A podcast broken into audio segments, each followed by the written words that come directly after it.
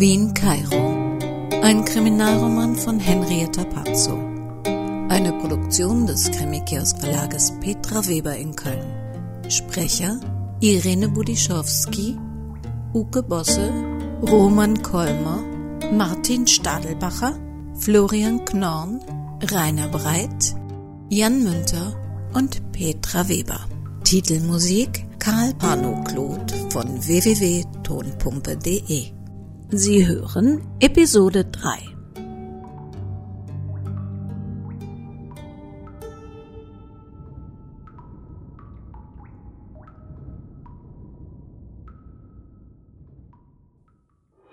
You're listening to RBV Radio Broadcast Vienna.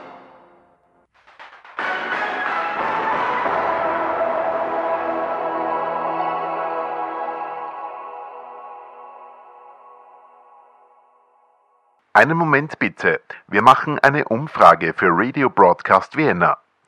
Sie glauben an Geister? Ob ich glaube, dass es Geister gibt? Glaubt der Papst an J? Ich bin immerhin www.geister-gerd.com. Also, äh, geister-gerd.com. Was glauben Sie, was wir da schon alt erlebt haben? Wen wir bei uns schon auf der Sendung hatten hier bei Vienna Inside TV. Auch als Streaming. Also, wenn sie nur ein bisschen medial veranlagt sind, dann ist die andere Seite für sie so nah wie äh, von der Hofburg zum Michaelerplatz. Ein Katzensprung. Schwarze Katze, versteht sie. Wir hatten da kürzlich einen Todesfall in dem Haus, wo ich wohne. Vermieterin. Ermordet. Erst ist sie mit dem Mann von Pietät und Takt in die Rechtsmedizin und dann war sie ganz plötzlich verschwunden. Aber ich sage Ihnen, nur der Körper, ihr Geist, der weilt noch unter uns. Das spüre ich ganz deutlich. War das jetzt gut so? Verständlich, was ich sagen wollte?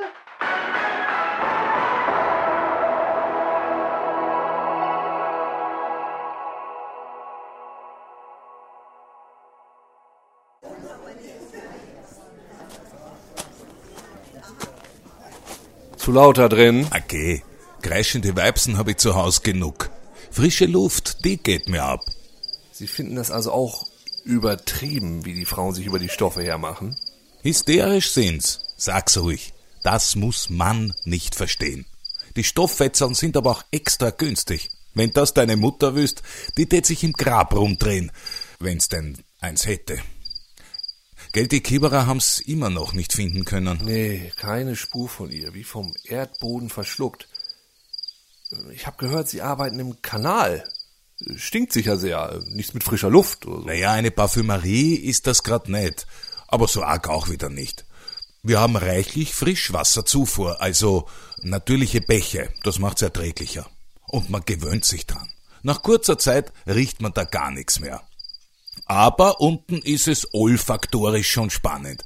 Äh, eine Zeit lang hat's, bevor die umgezogen sind, unter der Schnittenfabrik vom Josef Manner sogar immer nach Schokolade gerochen. Wahnsinn. Da stehst du im Kanal und hast plötzlich ein Guster auf Nutella. Wenn einer eine Leiche da reinwirft, könnte man sie dann finden? Könnte man nach ihr suchen? Ja, finden könnte man sie schon, aber suchen sicher nicht. Äh, Das verstehe ich nicht. Das Kanalnetz unter Wien summiert sich auf 2400 Kilometer. Das ist Luftlinie Wien-Kairo. Jetzt sag mal, wo willst du da bitte suchen? Aber finden, durch Zufall, könnte man sie schon. Wenn die Leiche halt irgendwo hängen bleibt. Alles schon passiert, aber erstaunlich selten. Das ist grad so wie im dritten Mann. Ein Haufen Gänge, sehr verzweigt. Äh, Den Film kennst schon. Äh, Der dritte Mann. Hm, nee, nie gehört. Da spielen's quasi unsere Hymne. Also von der WKN, der Wien-Kanal.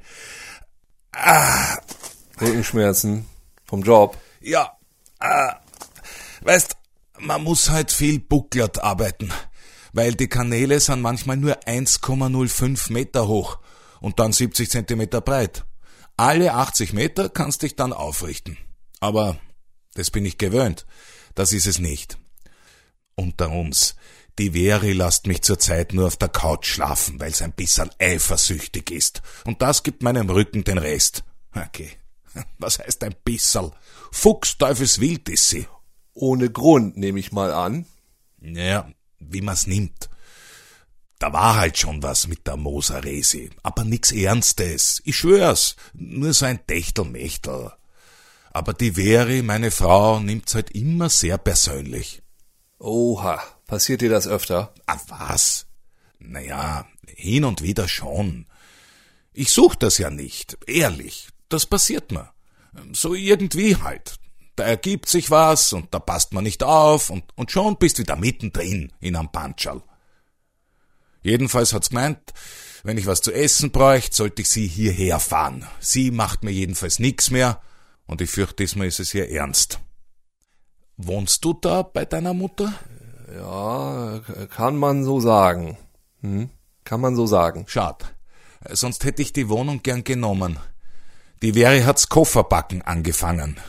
Ich bin nur nicht sicher, ob meine oder ihre. Und bei der Resi? Ah was? Ich lieb doch die Veri. Brauchst du den ganzen Platz da oben für dich allein? Allein. Wenn da eine bei dir auftaucht, wäre ich natürlich ein, zwei Stündchen aus dem Haus. Und ob zu Haus oder bei dir auf der Couch. Äh, Moment, äh, hast du eine Katze? Nee. Bist du allergisch? Könnte man so sagen. Die Viecher machen uns eine Riesenschererei im Kanal. Ihr habt wilde Katzen? Da unten im Kanal. Okay, doch keine Katzen, aber jede Menge von dem Katzendreck. Die Leute kippen das Zeug alle ins Klo und bei uns unten im Kanal klumpt das dann zu Zement. Und meine Kollegen und ich dürfen dann den Scheiß im wahrsten Sinne des Wortes wieder ausputzen. Eines unserer Hauptprobleme, weshalb ich mit keiner Katze je unter einem Dach lebe. Im Moment geht's ja zu Hause noch. Aber wenn die Veri wirklich ernst macht? Ja, also ich weiß jetzt nicht, ob äh, das jetzt so eine gute Idee ist. Naja, wart mal's ab. Vielleicht beruhigt sie sich ja wieder. Ich würde ja auch die Lissy da bei euch fragen. Oder ich frag das englische Fräulein über der Lissy. Aber dann flippt die Veri völlig aus und ihr habt hier noch eine Leich. Hat die Polizei eigentlich den Mörder gefunden? Nee, keine Leiche, kein Mörder. Komm, überlass die Weibsen ihrem Stoff, hol uns noch mal was von diesen geschmackigen Bioschmankerln, die du gezaubert hast. Ich muss sagen, davon verstehst du was. Und gieß vor allem äh, von der Flasche ein, die du so diskret hinterm Buffet backst. Was ist das? Grüden. Bot sich irgendwie an. Ex und Hopp. Äh, wie heißt das bei euch? Nicht lang schnacken, Kopf in Nacken. Ich bin der Toni. Hinerk. Na denn. Prost.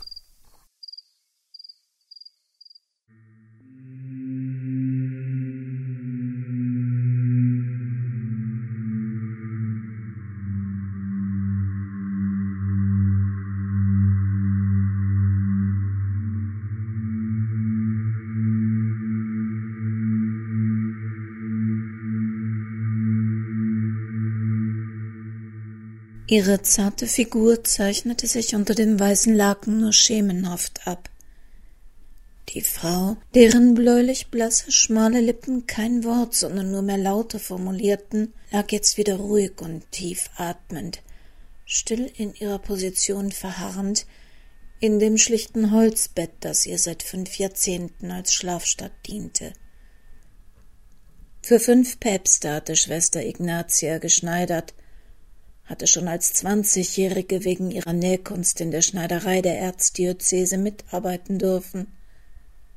Und nun lag sie da, ihre papierne Haut durchsichtig wie Pergament, ihr Blick in den wenigen wachen Momenten auf das Holzkreuz über ihrer Tür gerichtet. Das vergitterte Fenster in dieser Holztüre zeigte zum engen Innengang des alten Gebäudes, man konnte den tropfenden Wasserhahn am gegenüberliegenden Bassenerbecken hören, wie er stetig, Tropfen für Tropfen, den Verfall der Zeit zu dokumentieren schien. Ignatias Zelle zierte lediglich eine schlichte alte Eichenkommode, darauf ein paar persönliche Gegenstände, ein Bild ihres Bruders, eine Ikone, ein Geschenk Schwester Benediktas, eine Schachtel mit Briefen, die von Schwester Martha bereitgestellte Karaffe mit Wasser und eine kleine Bonbonniere mit Schokoladenbonbons. Ignatias heimliche Leidenschaft. Doch Martha sah all das nicht. Ihr Blick blieb auf Schwester Ignatias Körper gerichtet. Das Fieber hatte sie etwas senken können. Alle zehn Minuten wechselte sie Waden und Halswickel, wie man es ihr in der alten Feldapotheke am Stephansdom empfohlen hatte, und sicher halfen auch die Gebete zum heiligen Koloman. Martha hatte sich mit Büchern über Kräuterkunde eingedeckt. In der Apotheke empfahl man ihr auch eine Teemischung aus Weidenrinde, Kamille und Thymian, die sie Ignatia zu trinken gab und die ihr tatsächlich ein wenig Linderung zu verschaffen schien. Der Arzt, der täglich nach Ignatia sah, hatte sie am Abend zur Seite genommen und ihr wenig Hoffnungen gemacht. Aber das konnte und wollte Martha nicht akzeptieren. Und wenn sie keine Nacht mehr ins eigene Bett kam, sie würde nicht zulassen, dass Schwester Ignatia starb. Daran würden auch Pater Ansgers gut gemeinte Ermahnungen, dass er sich sorge, weil sie so übermüdet und blass aussah, nichts ändern. Die Arbeit in Malawi hatte sie geschult. Sie wusste, wie man mit Kranken umging. Vorsichtig tupfte Martha mit einem warmen, feuchten Tuch Schwester Ignatias von Fieber heiße Stirn ab und kämmte sanft ihr schlohweißes Haar zurück. Dann wusch sie Ignatia so gut es ging, wickelte sie in eine weitere Decke und griff nach ihren fahlen, schmalen Händen. Die zartgliedrigen Finger waren an den Kuppen vernarbt und verhornt. So würden ihre Finger auch eines Tages aussehen, dachte Martha. Das Durchstechen der Nähnadeln durch schwere edle Stoffe, immer auf der Hut kein Blut in das Gewand tropfen zu lassen, hatte diesen Preis. Aber sie wäre jeden Preis zu zahlen bereit gewesen. Sie hätte jedes ihrer Körperteile geopfert. Das war jetzt ihre Pflicht. Ignatia durfte nicht sterben.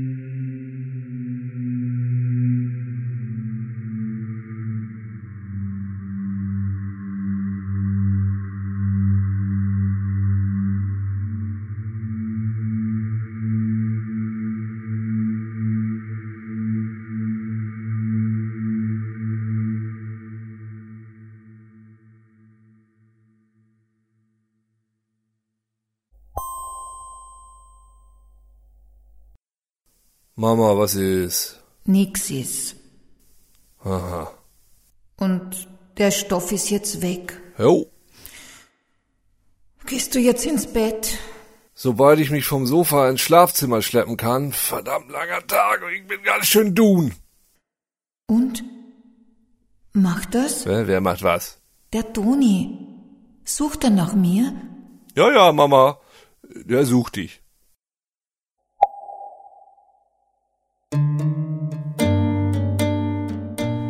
So, so. Der Toni sucht also. Aber das wirklich tun wird? Na, warten wir mal die nächsten Folgen ab. Nächsten Donnerstag geht's schon weiter. Und wer es bis dahin nicht aushält, bei uns gibt's schon die ganze Geschichte auf www.krimikiosk.de, genauso wie das Impressum zu dieser Sendung des Krimikiosk Verlages Petra Weber in Köln. Wer mehr von uns hören möchte, die meisten Manott-Fälle gibt es bei uns im Podcast-Archiv und unsere Kurzkrimis gibt es sogar zum Teil über Audible, Amazon, iTunes, Napster, Spotify und Co. Und wenn Sie die gehört haben und sie Ihnen gefallen haben, würden wir uns über Ihre Bewertung und ein paar Sterne freuen. Wir hören uns in der nächsten Woche. Und immer schön aufpassen. Sie wissen schon.